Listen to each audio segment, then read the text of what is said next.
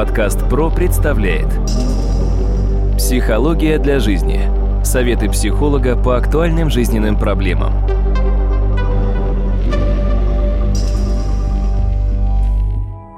Здравствуйте, дорогие друзья! В эфире очередной выпуск подкаста «Психология для жизни». У микрофона Сергей Чубатков. В гостях у меня, как обычно, кандидат психологических наук, доцент, профессор Дмитрий Смыслов. Дмитрий, здравствуйте. Здравствуйте, Сергей. Дмитрий, в нашем прошлом эпизоде мы начали очень интересный разговор о сновидениях, и как раз вот эпизод закончился тем, что вы начали давать техники, как можно человеку самостоятельно работать с собственными сновидениями. Давайте вот эту очень интересную тему сегодня продолжим. Вам слово. Благодарю. Вообще, когда мы говорим о сновидениях, в первую очередь мы должны понимать, что сновидение бывает пассивным и активным. Для того, чтобы сновидение было активным, нужно научить себя со стороны наблюдать, когда мы видим сон. Да, это достаточно сложно изначально, поэтому для того, чтобы это можно было реализовать, сначала я могу посоветовать некоторые техники визуализации.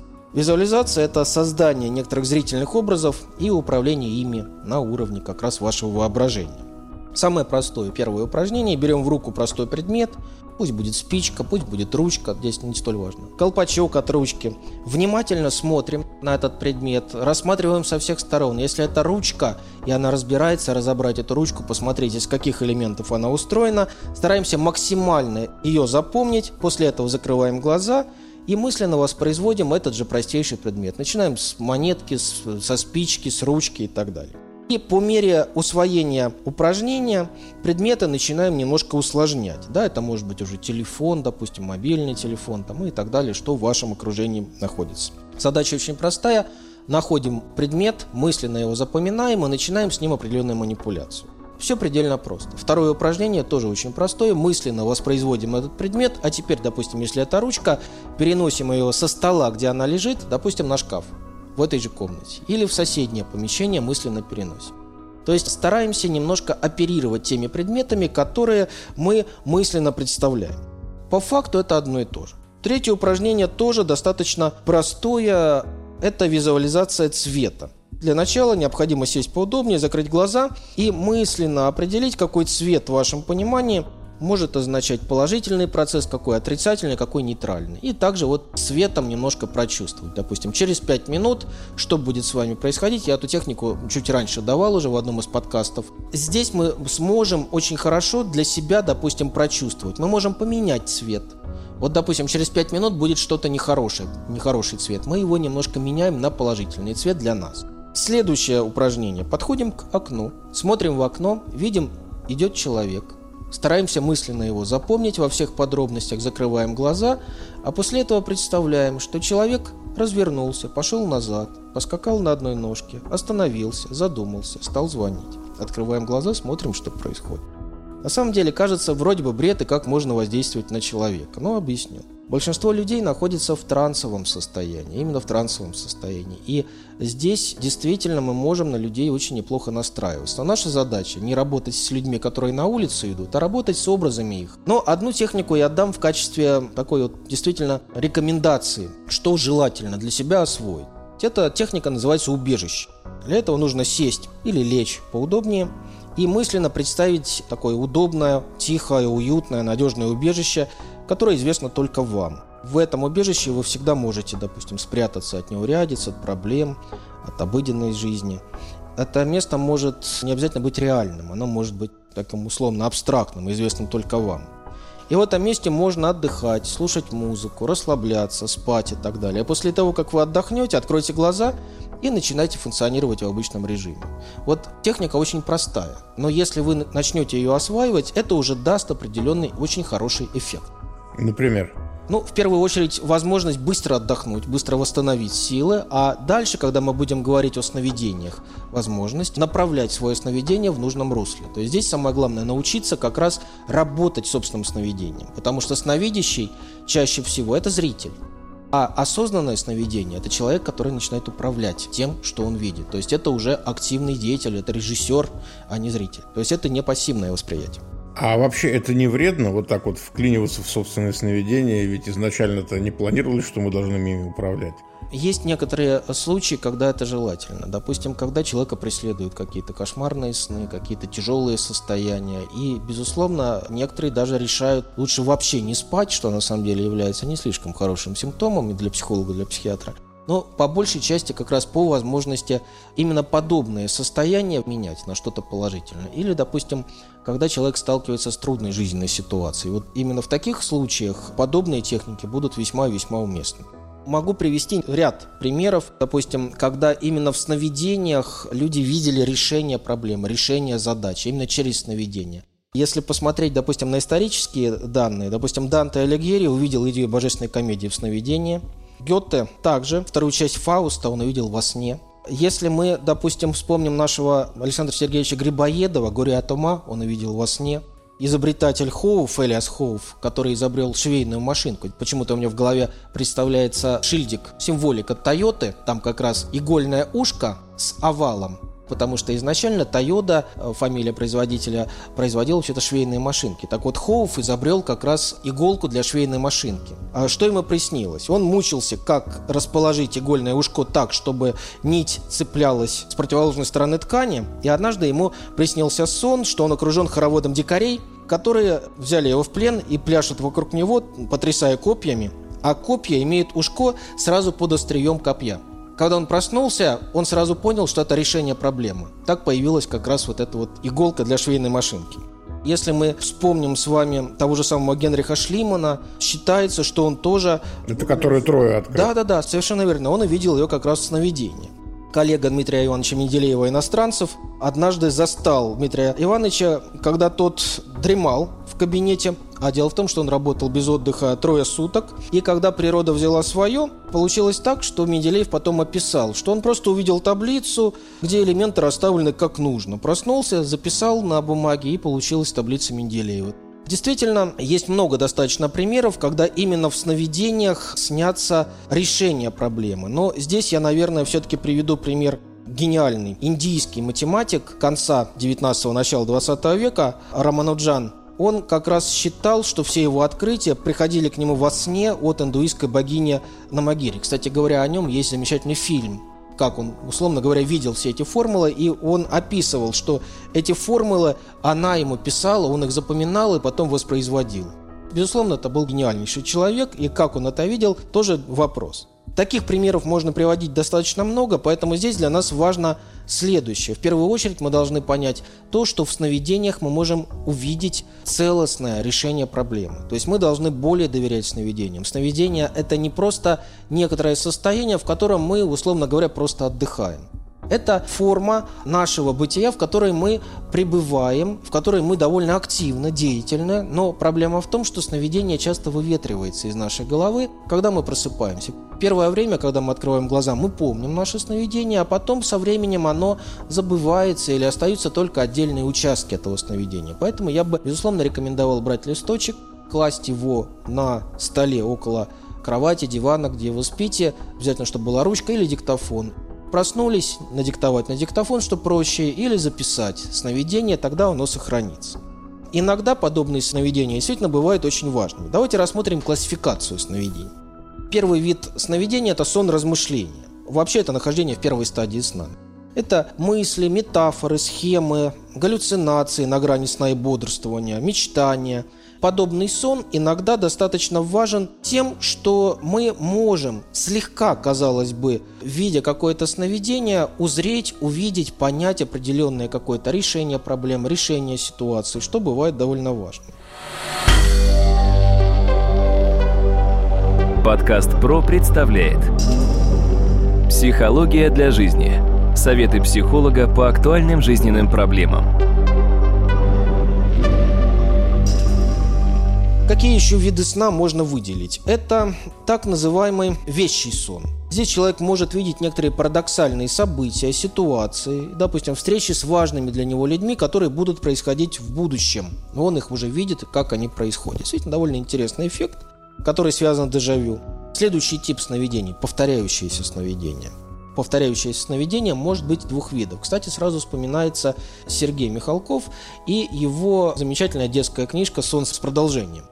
Где как раз подобное он описывал про девочку, которая, засыпая, оказывалась в некоторой сказке, и эта сказка продолжалась, и она была там достаточно важным персонажем для решения ситуации, которая была в этой сказке.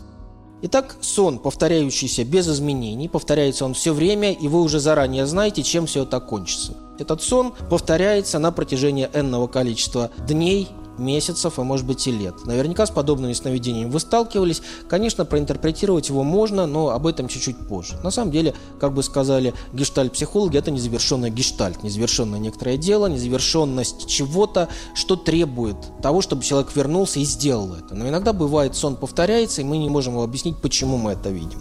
Вот это уже интересный вопрос для будущих обсуждений.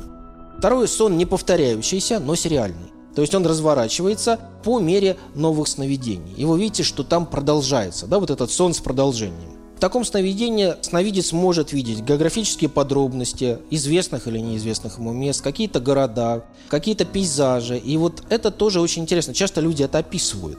В ряде случаев бывают еще так называемые сны, которые повторяются весьма специфично. Это, как я его называю, сон наваждения. Допустим, человек спит, слышит звук будильника, просыпается, открывает глаза, опускает ноги вниз на пол, совершает утренний мацион, кушает, выходит на работу, вдруг звонок будильника, он открывает глаза, встает, совершает утренний мацион, кушает, идет на работу, вдруг звонок будильника, и вот так вот несколько раз. Подобный сон, довольно на самом деле опасный сон, очень быстро выводит человека из состояния понимания, что это сон или это явь, и через некоторое время человек просто не может понять, где он находится и что. Для того, чтобы понять, нужно себя ущипнуть, ударить. Ну, это опасная такая вещь. Да, совершенно верно. Это довольно опасный сон, сон наваждения или обсессия, да, классическая. На это тоже нужно обратить особое внимание. Есть также сны, где снятся умершие родственники или знакомые. Это отдельная тема, достаточно интересная. Обычно говорят к перемене погоды. Возможно. Но вот когда мы видим умершего человека, здесь тоже есть много техник, как работать с этим человеком, можно ли с ним общаться, можно ли брать у него из рук то, что он дает, можно ли принимать от него пищу, можно ли что-то с ним вместе есть или пить. Разные подходы есть, да, разные точки зрения. Но это тоже довольно интересный эффект сновидения. Еще мы можем разделить два типа сна, как я уже говорил, это естественный сон, который знаком нам с детства, где мы находимся под впечатлением от увиденного и в целом особо на него не влияем, и осознанный сон. В свое время, в 1968 году, британская писательница и психолог Селия Грин написала книжку «Lucid Dreams», которая в целом была посвящена осознанным сновидениям. И вот она писала о том, что опыт осознанного и неосознанного сна – это абсолютно разные вещи. Вот она впервые сказала о том, что осознанный сон или как бы сон во сне, или фальшивое пробуждение – это состояние, когда спящему снится, что он проснулся. Вот этот момент очень любопытен.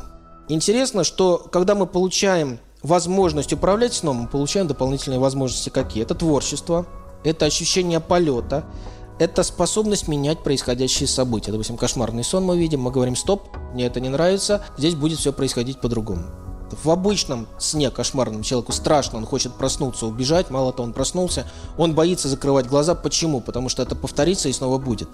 А с осознанным сновидением что он делает? Он говорит, стоп, мне это не нравится, дубль два. То есть, э, например, вот я знаю по себе самому, что иногда у меня бывает какой-нибудь там страшный сон снится, но я сам себе говорю, ну это же во сне. То есть это, наверное, тоже элемент какой-то осознанности, да, получается, когда ты понимаешь, что ты спишь. С одной стороны, да, но с другой стороны, все равно получается, что вы оказываетесь немножко жертвой. Это же во сне, но вы не можете ничего поменять. А здесь можно поменять. Мне не нравится это, это будет по-другому. Ну, вот, конечно, будет очень интересно услышать от вас, как это можно сделать. Вообще можно выделить два типа техник осознанных сновидений. Первая техника – это прямая техника вхождения в сон, когда сон контролируется, и контролируется свое поведение в процессе сна. Это действительно интересно. Проводится это достаточно просто. Вы берете какое-то музыкальное произведение трансовое, включаете его на определенное время, допустим, 30-40 минут ставите. Ложитесь, закрываете глаза и представляете образы, которые с вами происходят, то, что с вами случается, когда идет этот музыкальный ряд. Зачем музыкальный ряд нужен? Чтобы вы понимали, когда нужно проснуться, когда музыка завершается. Но есть опасность, что вы уйдете дальше в сон. Тогда заведите будильник, чтобы вы могли вовремя проснуться. Второй способ – это использование сновидения для программирования собственного состояния. То есть это оздоровительный сон, когда внушается состояние ремиссии, состояние радости, состояние продуктивности. И это действительно тоже может помогать человеку. То есть вот смотрите, пространство сна, оно огромно.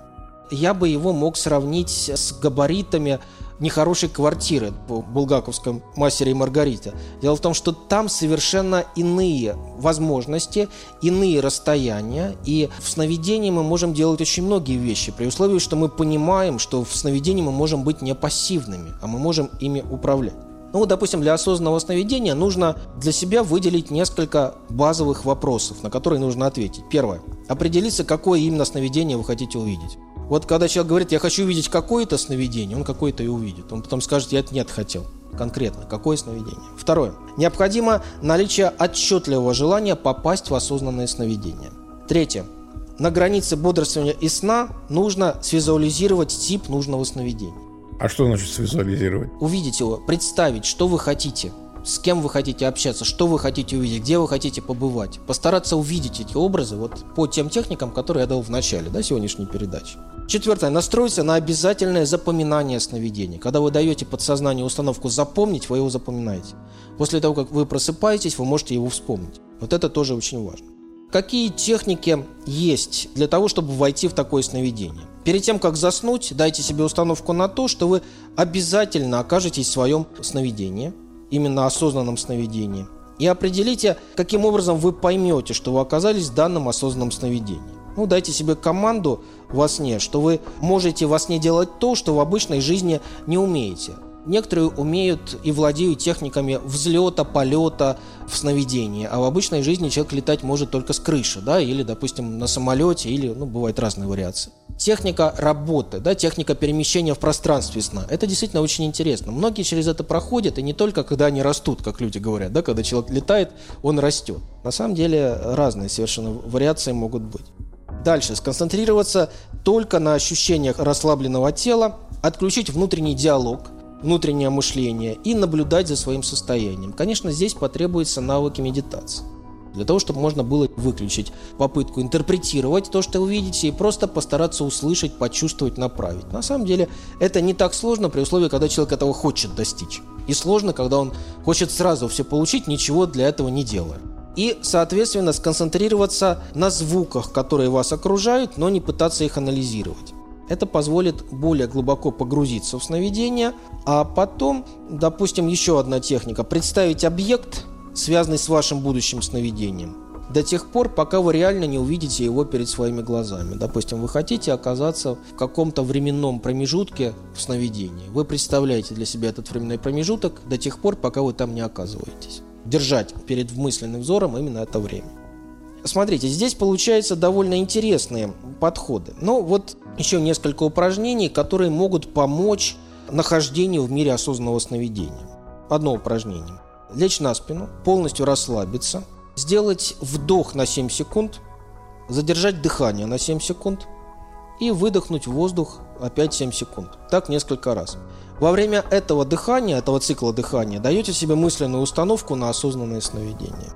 Второе упражнение. Закрыть глаза, мысленно приказать себе «я все забыл», «я ничего не знаю», «все незнакомо». И далее 2-3 минуты мысленно скользите по всем образом, которые начинаете видеть. Затем откройте глаза, внимательно посмотрите на привычную обстановку и почувствуйте, что вы впервые видите эту обстановку. Очень хорошая техника. Эту технику нужно повторить несколько раз еще. Это даст очень хороший эффект. Когда вы научитесь, во-первых, к остроте восприятия, казалось бы, привычных каких-то моментов, а с другой стороны, обучение мысленно переносить себя в то пространство и время, которое для вас более существенно. И еще одно упражнение. Если вы, допустим, проснулись среди ночи или, допустим, проснулись утром, встать с постели и 15 минут заниматься чем угодно, чем вы хотите, затем снова лечь в постель, полностью расслабиться и начать погружение в сон. Отстраненно наблюдать этими образами, словно вы едете в поезде и смотрите в окно. По мере того, как вы начнете видеть более четкую картинку, увеличивайте уровень осознанности, а затем замените эту картинку на ту, которая вам желательно и необходима, то, что вы хотите увидеть. Вот такие достаточно, казалось бы, простые моменты, которые могут быть полезны для работы со сновидением. Но на самом деле сновидение – это огромнейшая тема, поэтому здесь я даю вкратце, но надеюсь, эти упражнения будут полезны. Дмитрий, большое спасибо. Дорогие друзья, я хочу напомнить, что моим собеседником был кандидат психологических наук, доцент, профессор Дмитрий Смыслов. Наш разговор о сновидениях мы обязательно продолжим в следующем эпизоде. Подкаст вел Сергей Чеботков. Удачи вам и до новых встреч.